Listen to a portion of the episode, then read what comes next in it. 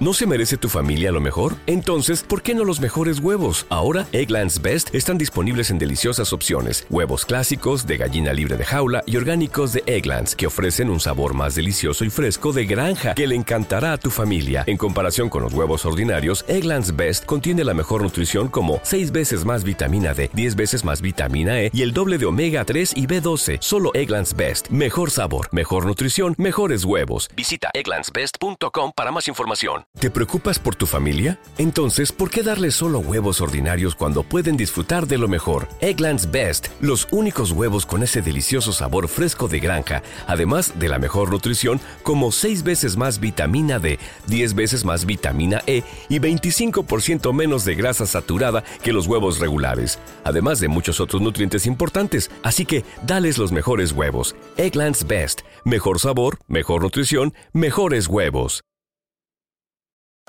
Hola, mi nombre es Mitzi Ruiz. Soy una intensa y una apasionada loca por la vida. Este espacio está creado para los que buscamos romper el molde, los arriesgados, los que no nos conformamos, los atrevidos, los que nos cuestionamos y creamos nuestras propias respuestas, para los soñadores que tomamos acción, para los que entendemos el valor de transformarnos. Prometo que la vamos a pasar extraordinario. Así que bienvenidos. Hola, ¿qué tal? Bienvenidos a este espacio. Estoy muy contenta de una semana más, de poder compartir, de poder llegar a gente nueva. Si esta es la primera vez que nos escuchas, bienvenido a este espacio. Compartimos, eh, bueno, personalmente yo comparto mi punto de vista acerca de diferentes temas que voy como preguntándole a la gente y que van diciéndome como, oye, podemos hablar de esto. Todo basado en mi experiencia, en algunas cosas que yo he leído, pero sobre todo basado en mi experiencia como entrenadora de transformación cuántica, de potencial humano. Ya 10 años haciendo eso y también un poquito pues de, de mi vida misma, ¿no? Me comparto aquí totalmente mi vida, así que pues bienvenidos todos y esta semana lo sometimos a votación en Instagram, que mi Instagram si todavía no lo tienes, búscalo, Smith-Ruiz- y bueno, ahí votamos acerca de que el tema de esta semana sería límites en las relaciones, cómo poner límites sanos en nuestras relaciones. Y me gustaría primero empezar por, eh, en este camino que llevo yo viviendo ya un par de meses, donde de algún modo eh, pues está comenzando de cero mi vida, todo lo que yo había planeado, todo lo que yo tenía pues como un futuro eh, ya digamos proyectado, pues no se fue a la mierda, desapareció. Y, estamos inventándonos de nuevo, estoy reinventándome de nuevo, estoy comenzando de cero, estoy conociéndome, estoy eh, disfrutándome mucho esta etapa que evidentemente viene acompañada de mucha incertidumbre, de muchos miedos, conversaciones limitantes también, pero que de algún modo están moviéndome para adelante. Entonces, yo he notado que la primera persona o el primer espacio en el que yo requiero poner límites es, sin lugar a duda, conmigo misma. De hecho, creo que mucho del amor propio viene de ponernos límites a nosotros mismos. Y es que cuando tú comienzas a conectar contigo desde, yo no quiere decir que antes de esto no me respetara, no me amara, no fuera una mujer valiente, no fuera una, no, o sea, creo que siempre he sido una mujer que dice lo que piensa, que acciona por lo que quiere. Yo creo, y la gente que me conoce desde niña, de verdad creo que puedo destacar que era una siempre he sido una mujer como muy segura. Yo de niña si quería cantar, cantaba, si quería decir, decía, si como que no, digámoslo, como que esta parte social siempre se me ha dado muy bien. Sin embargo, también puedo notar que no sé si hay un límite o una calificación o una manera de medir el amor propio. Yo creo que no. Creo que es parte del ir descubriéndonos en este camino de la existencia, en este camino de estar juntos, de vivir, de compartir, de, de descubrirnos, porque a lo largo de nuestra vida pues nos vamos transformando y nuestras necesidades, nuestras carencias, nuestros miedos pero también todas las cosas que nos gustan y que nos empoderan, pues también se transforman y también tienen, pues digamos, expectativas distintas eh, de lo que va a ir sucediendo en nuestra vida. Entonces no creo que se trate de que antes no te amabas y ahora sí te amas y por eso yo creo que los límites propios pues siempre los hemos tenido, ¿no? O sea, personalmente considero que soy una mujer que de hecho limita demasiado la relación externa hacia mi interior, pese a que soy una mujer hasta ahora que se comparte mucho con muchas personas, que vive cada fin de semana con más de 40 40, 50 personas y que tiene la oportunidad de dedicar su vida a servir a los demás y de abrir estos espacios donde ustedes me escuchan y me comparten y jurarían que yo soy la más buena onda y la más compartida. La verdad es que esto lo hago grabándose aquí, sola, en, en mi casa, eh, diciendo lo que pienso, no hay nadie frente a mí y aunque hay gente que está frente a mí en los entrenamientos, es como una Mitzi profesional que se para a hacer su chamba y que desde ahí está transmitiendo, ¿no? Pero ya en mi vida, en mi intimidad, me doy cuenta que si bien hay límites muy claros, cuando busco la aprobación o busco que alguien me acepte, esos límites se van para el carajo, se van a la mierda. Porque entonces este miedo de no ser aceptada, que hasta ahora estoy trabajando evidentemente, que estoy consciente de eso y que lo estoy trabajando muchísimo, pues se manifiesta, ¿no?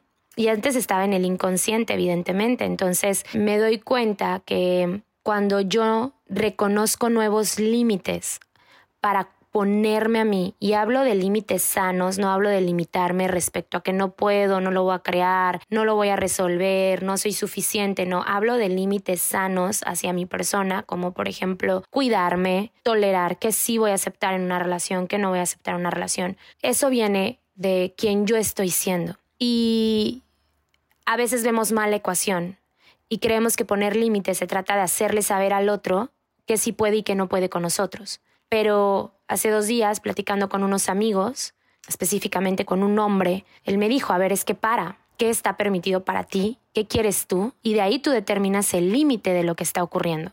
Y entonces, aunque parezca tonto, a mí me gusta mucho compartir lo que me está moviendo en la vida. O sea, si yo traigo algo atorado en la vida, yo lo comparto y lo hablo y, voy, voy contándolo como porque me gusta escuchar lo que cada persona tiene para decir, porque creo que puedo introspectarlo de una manera distinta y, y al final ampliar como que mi horizonte o mi abanico de posibilidades. Entonces, cuando esta persona me compartió esto, de verdad que yo me fui a la cama y fui como real. O sea, no es acerca de lo que el otro está esperando de mí, sino es acerca de lo que yo quiero que suceda en relación con el otro, porque soy yo quien, quien es la dueña de su realidad y no voy a estar más cediendo el poder, digamos, de, de lo que yo quiero que suceda en mi vida. Y me dio como un levantón bien cañón para arriba y, me sacó de un montón de sobrevivencia que yo me estaba inventando. Y me parece increíble que hayan elegido ustedes que habláramos de este tema porque justamente me di cuenta ahí que soy muy buena poniendo límites en cosas que o en momentos donde no me interesa lo que vayas a pensar de mí. ¿No? O sea, soy una mujer, por ejemplo, que si yo voy me acuerdo cuando vivía en Ciudad de México, ¿no? Es una selva. Y yo me subía al transporte público y si alguien se me quedaba viendo, yo podía poner límites. Y límites bravos, ¿no? O sea, límites como voltear y confrontar a la persona y decirle que me ves, soy, me parezco, este por favor no me veas, me estás molestando o este tipo de cosas. Todavía hace un par de meses, la última vez que fui a un antro, que fue hace como cuatro o cinco meses o más. Recuerdo que iba al baño y un batito se pasó de listo y yo solita le jalé el gorro y trae una sudadera, le jalé el gorro y ra, ra, ra, ra, ra, no. O sea, no creo ni siquiera que esos sean los límites de los que estamos hablando, pero los traigo al frente porque al final de cuentas son límites que marco, ¿no? Por ejemplo, respecto a mi cuerpo, yo tengo límites muy claros de hasta dónde podemos accesar o no con otras personas. Eh, tengo límites muy claros de mi valor como profesionista, tengo límites muy claros como con mi valor de, de ser mujer, pero me doy cuenta que cuando estoy vulnerable y quiero la aceptación de alguien, los límites se vuelven un poco más de, o sea, no existen y me vuelvo un poco más complaciente de lo habitual. Entonces yo empiezo como a complacer porque busco la aceptación, porque busco alguna recompensa que no estoy sabiendo darme a mí misma por mí misma. Y entonces comienzas a permitir cosas o comienzas a permitir maneras de ser o conversaciones que de algún modo pues te ponen vulnerable, te hacen sentir insegura, y creo que tiene que ver con que vamos cediendo el poder al sentido contrario. Cuando estamos trabajando en nosotros y descubrimos que somos personas valiosas, que las cosas que pensamos tienen valor, que no tiene que ser aceptado por todo el mundo para que justamente sean valiosas, comienzas a limitar también que escuchas, que dices, que compartes, que, que permites que llegue a tu vida. Y creo que los límites en este contexto son sanos, porque primero para ti es importante saber conocerte. ¿Cuáles son tus valores? ¿Cuáles son tus propósitos? ¿Cuáles son tus principios y para dónde vas? Puedes tener una mejor amiga que tiene valores distintos, propósitos distintos, principios distintos, y el hecho de que tú respetes tus propios principios te va a llevar a que ellos respeten. Por ejemplo, yo no tomo. O sea, no soy una persona que tome, no soy una persona que consuma alcohol. A lo mucho se me antojará una cerveza y me tomo una cerveza o de repente un trago. Soy mala, soy mala, no me lo disfruto, o sea, no me gusta el sabor. Es muy rara la bebida que contiene alcohol y a mí me gusta. Entonces, pues no lo tomo.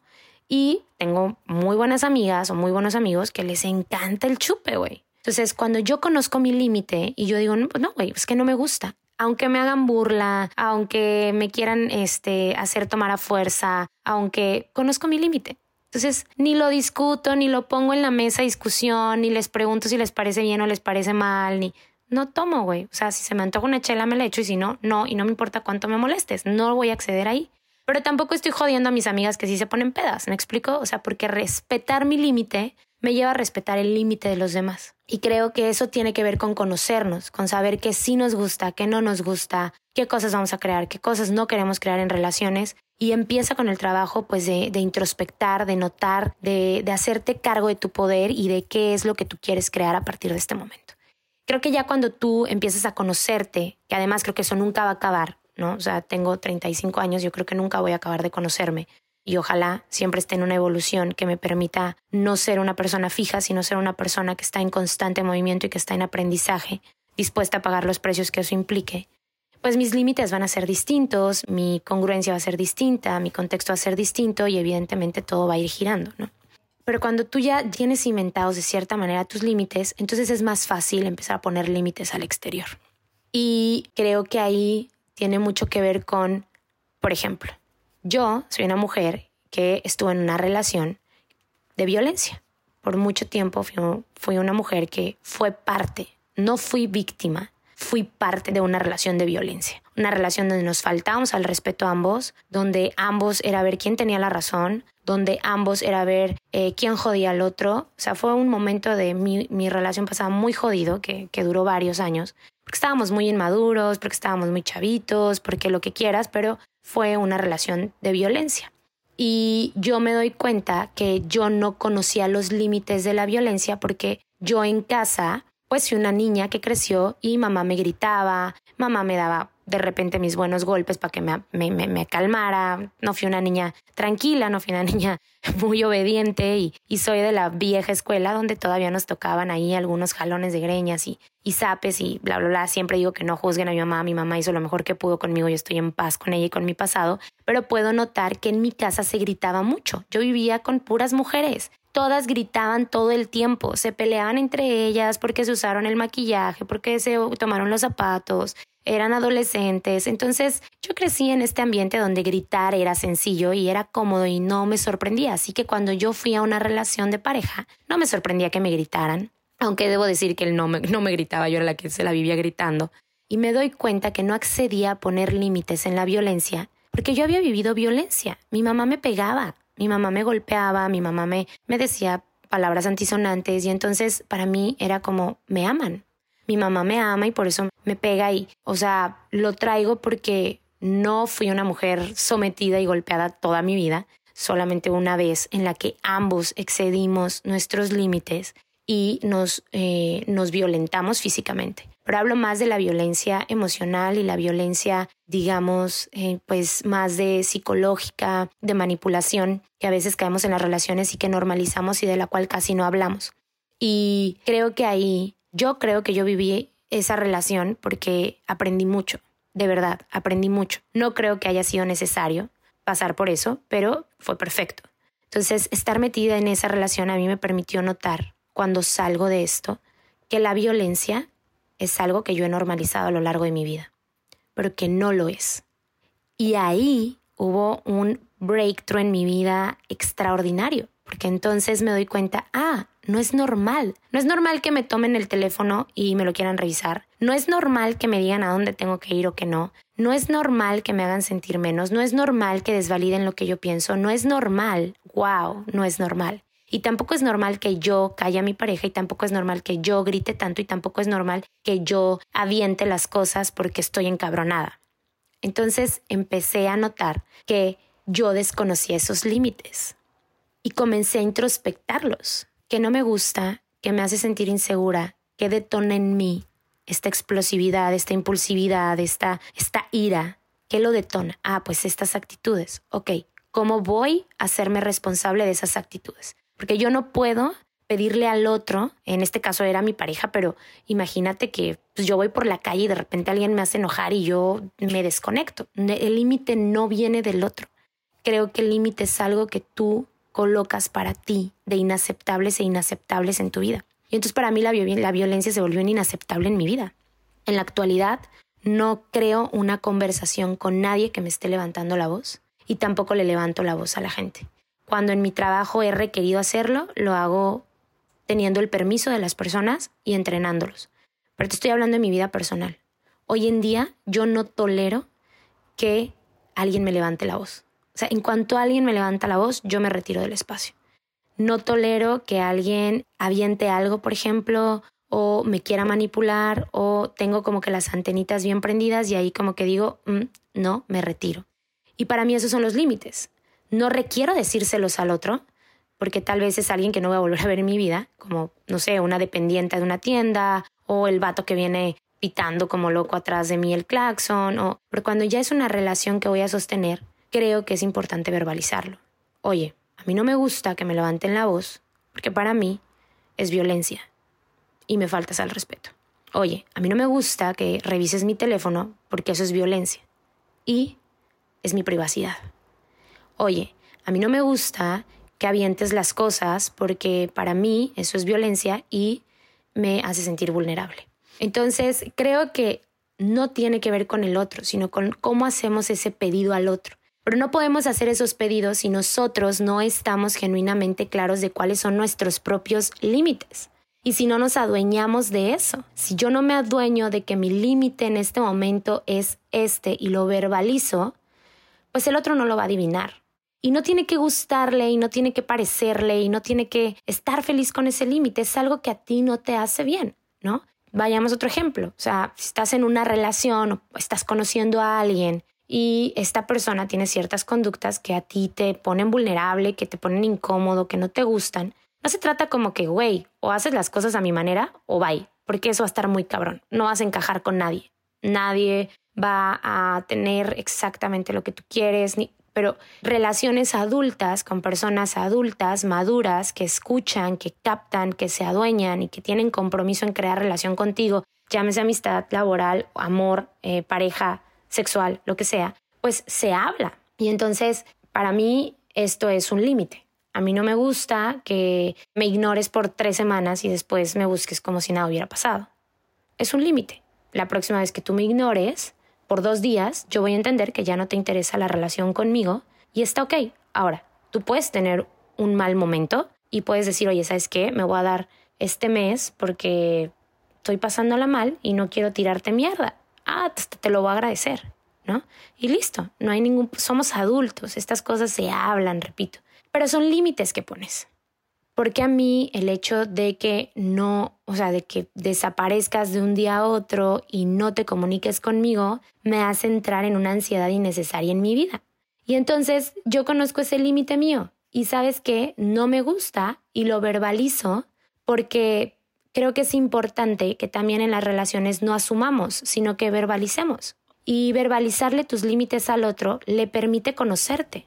Pero ahí está el quiebre no ponemos límites a otros porque no nos conocemos ni siquiera a nosotros mismos.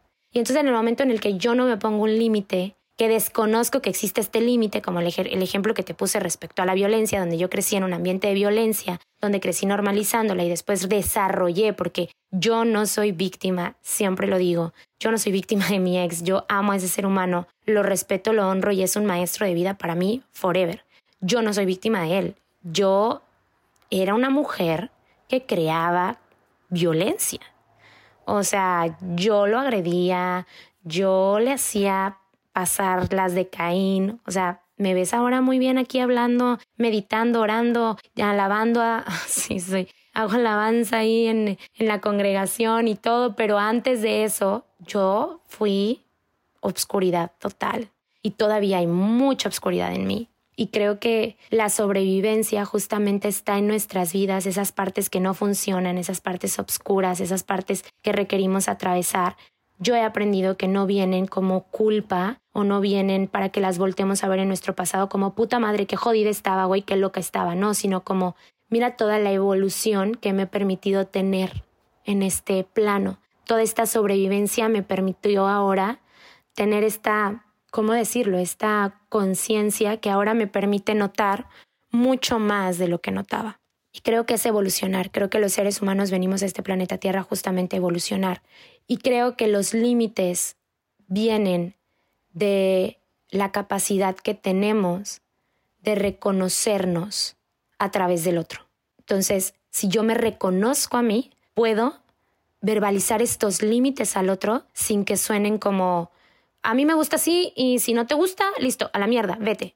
Porque al final crear una relación con alguien, que es de lo que estamos hablando ahora, relaciones, límites en las relaciones, crear una relación con alguien es cosa de dos. O sea, hasta con el vato de la tiendita que te atiende del Oxxo, tú creas una relación y es una cosa de dos, porque no puedes, o sea, es relaciones, digamos. Requieres a otro para relacionarte. Y se requiere escuchar, se requiere saber también qué está ocurriendo para el otro, cuáles son los límites del otro, porque esa es otra cosa. Si tú conoces tus propios límites y los respetas, vas a honrar los límites del otro. Vas a honrar los límites del otro y entonces no vas a caer en esta conversación. Volvamos al ejemplo de, oye, desapareciste un mes, desapareciste dos meses de mi vida, te fuiste sin decir nada y yo me quedé emputada por eso y no te voy a volver a hablar en la vida. No, porque entonces ahí estoy justamente desde el yoyismo pensando que el límite que tal vez esa persona puso tenía que ver conmigo y yo creo que no tiene que ver contigo. Tiene que ver con el proceso de cada ser humano y lo que sea que estén viviendo. Y aunque nos guste nuestro ego contarnos que todo tiene que ver con nosotros, no tiene que ver con nosotros. Hay que ser respetuosos con los tiempos de los demás. Pero eso solo ocurre cuando tú tienes tus propios límites. Yo soy una persona que puede estar rodeada de mucha gente por muchos días, pero llega un momento en el que requiero aislarme, aislarme de todo. Y este proceso de separación, por ejemplo, me ha hecho aislarme de gente que amo profundamente.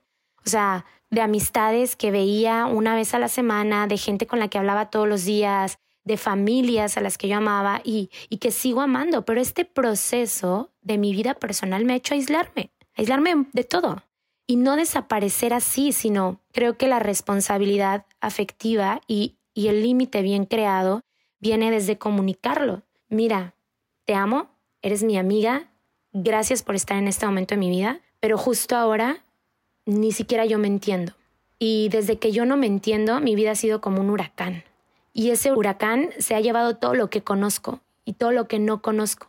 Y me estoy reinventando. Y cuando yo te veo eh, o cuando te comparto lo que estoy atravesando, noto que no lo entiendes y que tal vez tu lenguaje hacia mí es como si yo estuviera exagerando este proceso. Y cuando tú me dices eso, siento que me estás invalidando. Y por lo tanto, yo he decidido respetar tu punto de vista ante mi proceso, pero antes de eso respetar mi propio proceso. Y por esa razón he decidido que no te voy a venir a ver una vez a la semana, sino que te voy a ver tal vez una vez al mes y te voy a hablar una vez cada dos meses. Y eso no tiene que ver con el amor que yo siento por ti, tiene que ver con mi proceso y con mis límites porque yo requiero cuidarme a mí. Y si esto me hace sentir vulnerable, expuesta y no estoy en un momento en el que yo pueda lidiar con eso, listo. Pero es la capacidad que los seres humanos tenemos para comunicar nuestro mayor quiebre. Porque nos han enseñado que si comunico lo que quiero, comunico lo que siento, comunico, me pongo vulnerable y el otro va a saber lo que quiere. ¡Qué estupidez! Pues, ¿y si eso es el objetivo? Crear una relación con alguien es saber qué quiere el otro y qué quiero yo. Y entonces vivimos en este juego bien estúpido en el que yo caigo también de no decirlo, no hablarlo, no porque el otro tiene que adivinar cuáles son mis límites y el otro tiene que adivinar como si y esta parte viene del ego. Como yo cuando me encuentro ahí me noto como diciendo, güey, pues no mames, pues, ni que fueras quién, cabrón, como para que el otro esté todo el día rodando alrededor tuyo pensando en qué te hace feliz y qué no te hace feliz y qué quieres que ocurra y no, eso es ego. Y tener la capacidad de distinguirlo te da la capacidad de transmitirlo a otros. Y entonces las relaciones, yo no digo que tengo relaciones perfectas, yo tengo quiebres. Yo misma traje al frente este tema porque me cuesta trabajo cuando, cuando estoy con alguien que me interesa, cuando estoy con alguien creando una relación que me interesa, eh, laboral, profesional, eh, sexual, amorosa, eh, con, mis, con mi hijo, por ejemplo. O sea, a mí con Alex soy muy buena para poner ciertos límites, pero desde que él se mudó con su papá y no lo veo, los límites se han ido a la mierda.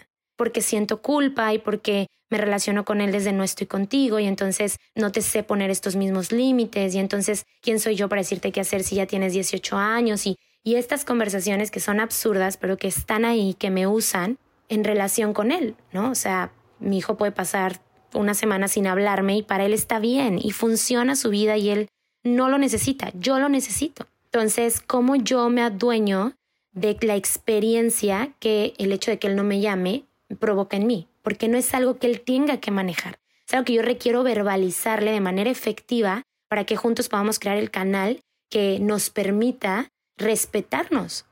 Aprender a respetar a mi hijo como un hombre, que eso es, ha sido un reto bien grande porque he sido su mamá por 18 años. Él ha hecho lo que yo digo que haga por 18 años. Yo he tenido el dominio de ese hombrecito desde el día que nació. Y en aparte de mí, mi ego me ha hecho creer que mi hijo me pertenece. Pero mi hijo no me pertenece, ¿sabes? Mi hijo me fue prestado y en este momento de mi vida le está eligiendo hacer su vida. Y yo sabía que iba a llegar este momento, pero tal vez no estaba lista.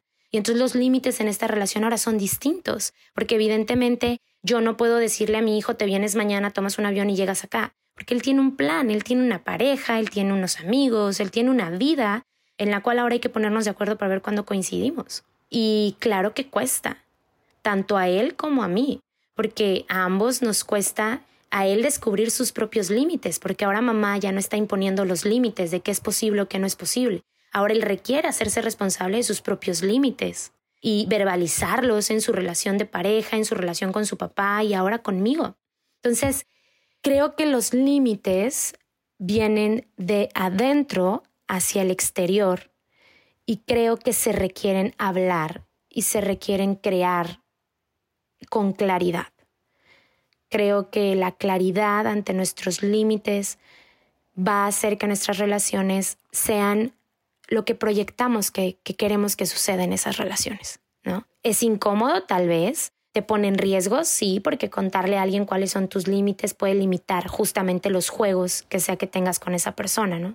Puede hacer que la gente te diga no, no te elijo y se retire de tu vida, eh, o no, no quiero esto y se haga a un lado. Y tal vez no estamos dispuestos a perder esa relación y por eso nos mantenemos como aguantando, como, ah, ok, pero yo aguanto y aguanto y al final se está jodiendo a largo plazo, pero se está jodiendo. Entonces, yo vi a mi papá en terapia intensiva, lo vi pasar por una enfermedad por 10 años y siempre que veo mi futuro reflejado en eso digo, esta mierda es con sentido de urgencia. Así que verbalizo lo que quiero y cómo lo quiero en sentido de urgencia, porque la vida es hoy y podemos estar en terapia intensiva en nuestras relaciones el tiempo que sea necesario o en nuestra propia vida o en nuestros propios límites, sabiendo que algo me hace mal. A mí me causa mucha, por ejemplo, mucha gracia ¿no? Las personas que, que tienen alguna adicción, que bueno, ya es una adicción más clínica, digamos, pero personas que les dan mucha resaca, por ejemplo, las pedas, ¿no? Pero se ponen unas pedas monumentales. O les generan unos pedos tremendos con sus esposas y los vatos se la llevan peleando con la esposa porque les gusta la peda, bla, bla. Pero no lo verbalizan, no lo hablan. O sea, los límites, repito, son responsabilidad tuya, te adueñan de tu poder, pero que el otro lo acepte o no lo acepte no depende de ti. Y creo que eso es algo bien importante. El otro no tiene que aceptar mis límites. Es libre de no aceptarlos. Sin embargo, si alguien no acepta mis límites en una relación, pues no hay una relación. Entonces, es como un juego en el que estamos constantemente y se requiere tener como las antenas bien prendidas todo el tiempo, ¿no? Pero repito, creo que los límites vienen de la introspección de conocerte y de reconocer que esperas de la fuera. Así que bueno, ha sido un podcast largo, de los más largos creo que he hecho. Les mando un beso, un abrazo, deseo que tengan una excelente mañana, una excelente tarde, una excelente noche. Ya saben que pueden escribirme por mensaje todos sus comentarios. Gracias a todos por comentarios, gracias por compartir. Sigan compartiendo, síganme en mis redes sociales, arroba ruiz en Instagram. El canal de YouTube está abierto, también suscríbanse y muchísimas gracias a todos y a todas por darse este tiempo para escucharnos juntos. Si hoy fuera el último día de mi vida, todo habría valido la pena solo por tener la oportunidad de compartirnos y aprender juntos. Así que les mando un beso, excelente noche, bye.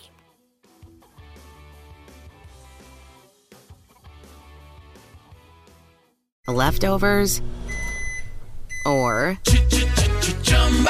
the DMV or house cleaning, or Chumba Casino always brings the fun. Play over a hundred different games online for free from anywhere. You could redeem some serious prizes. ChumbaCasino.com. Live the Chumba life. No purchase necessary. Void were prohibited by law. T plus terms and conditions apply. See website for details. Leftovers, or the DMV, Number 97. or house cleaning, or Chumba Casino always brings the fun. Play over a hundred different games online for free from anywhere. You could redeem some serious prizes. Chumba. ChumbaCasino.com. Live the Chumba life. No purchase necessary. Void were prohibited by law. T plus terms and conditions apply. See website for details.